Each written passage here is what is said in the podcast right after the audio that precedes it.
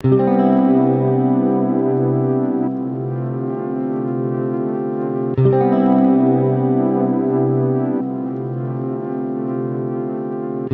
hallo Uli. Ähm, erstmal ganz, ganz herzlichen Dank, dass du dir die Zeit genommen hast für ein Interview mit mir. Ähm, das Interview entsteht vor dem Hintergrund dessen, dass du einen Impulsbeitrag im Rahmen unseres Symposions Vorwärts und Vergessen Fragezeichen systemische Organisationsentwicklung im Spannungsfeld von Exzellenz und Ethik machen wirst.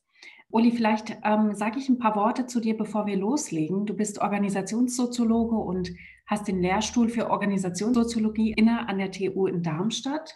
Natürlich beschäftigst du dich mit ähm, allen Formen der Arbeit und der Soziologie von Arbeit. Du hast beispielsweise jetzt im Jahr 2018 bei uns auf der Tagung referiert zum Thema Agil in den Abgrund. Und so kamen wir dazu, dich auch nochmal anzufragen, ob du Lust und Interesse hast, an unserer Tagung mitzuwirken. Und da hast du Gott sei Dank Ja gesagt, weil dein kritischer und sehr kluger Blick auf die Dinge mit Sicherheit das Symposion mit bereichern wird.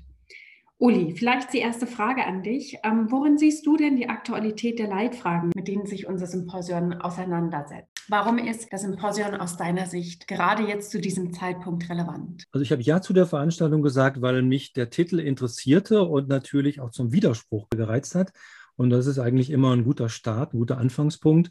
Ähm, darüber hinaus glaube ich, dass die Zusammenstellung von Organisation auf der einen Seite und Gesellschaft auf der anderen Seite und das Bindeglied über Gemeinsinn und ähnliches, dass das, glaube ich, ein Thema ist, das über Corona natürlich eine neue Aktualität erfahren hat, aber eigentlich ein zeitloses Thema im Kapitalismus ist. Also die Frage, wie kann Kapitalismus so transformiert werden, dass es nicht nur ein System für einige wenige ist, das Vorteile für die bringt, sondern für alle? Oder geht das im Kapitalismus gar nicht? Brauchen wir dazu ganz andere Organisationen, ein anderes Management? Brauchen wir andere Beteiligungsformen und ähnliches? Also das alles ähm, poppte bei mir auf und ich dachte, das ist mal ein guter Anlass, das zu diskutieren. Und in Heidelberg macht man das ohnehin gerne. Man lässt einen auch mal so ein bisschen philosophieren und nachdenken. Das ist meine Erfahrung. Und da habe ich gedacht, das mache ich da, mache ich mit. Du hast eben gesagt, dass der Titel unserer Tagung dich gereizt hat, in den Widerspruch zu gehen. Erklär mir das genau. Was genau hat dich da gereizt, zu widersprechen? Also die primäre Leitfrage lautete ja, wenn ich das richtig verstanden habe, wie kann es gelingen, unternehmerisches Handeln stärker am Gemeinwohl auszurichten? Also diese Frage ist natürlich eine, die nicht nur die Heidelberger jetzt beschäftigt, sondern eigentlich viele von uns, mich auch. Ähm, ich bin allerdings sehr skeptisch, ob das überhaupt gelingt. Also Milton Friedman hat mal gesagt, there is no such thing as free lunch.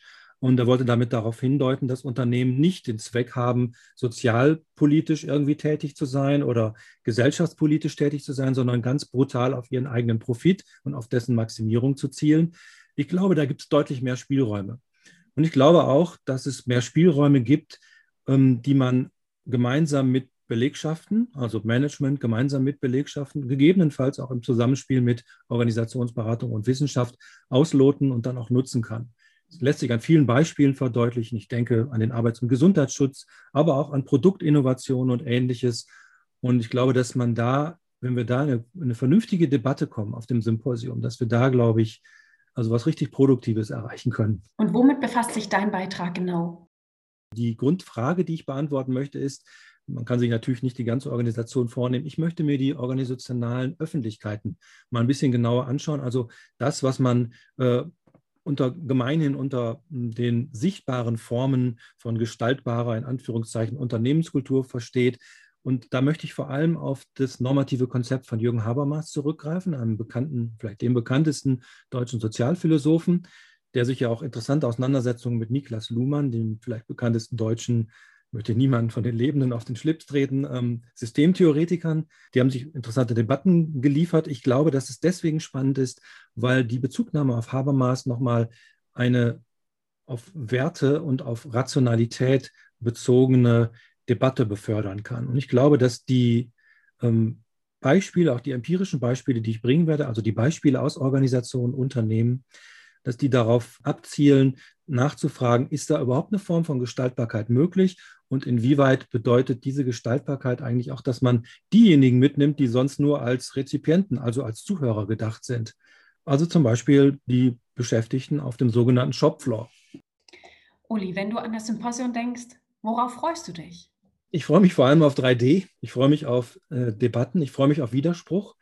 Ich freue mich, dass wir ähm, ich weiß gar nicht, findet das, um, wo findet das Ganze statt? Es findet gar nicht statt in dem, in dem üblichen ähm, Gebäude, sondern woanders, ne? Genau, das ist nicht am Institutsgebäude in der Geisbergstraße, ja. sondern am Patrick Henry Village. Das ist eine, eine große Konversionsfläche die sehr gut genutzt worden ist. Ähm, Pascal Baumgärtner ähm, hat ein tolles Konzept und wir haben da eine riesige Halle, die uns auch alle Möglichkeiten liefert, um hygienisch und Corona-konform äh, Veranstaltungen zu machen. Ja. Wir hoffen auch, dass bis dahin die Impfungen gut durch sind, sodass wir uns einfach auch in 3D begegnen können in 3D mit einem Glas Sekt in der Hand und dann, glaube ich, die Debatten, die vorher stattgefunden haben, dann direkt weiterführen können. Schade, dass es nicht in dem Institutgebäude stattfindet, aber spannend, dass wir in einer großen, umgestalteten Halle sein werden. Ja. Konversion passt ja vielleicht auch als, als Motto ein klein wenig, denn ja. wir haben natürlich eine Phase der Konversion vor uns, in der auch Berater und Wissenschaftler eine große Rolle spielen werden. Uli, wir freuen uns auf dich und auf äh, deinen kritischen Blick auf das Glas Sekt und ähm, vielen Dank für das Interview, Uli. Ja, gerne.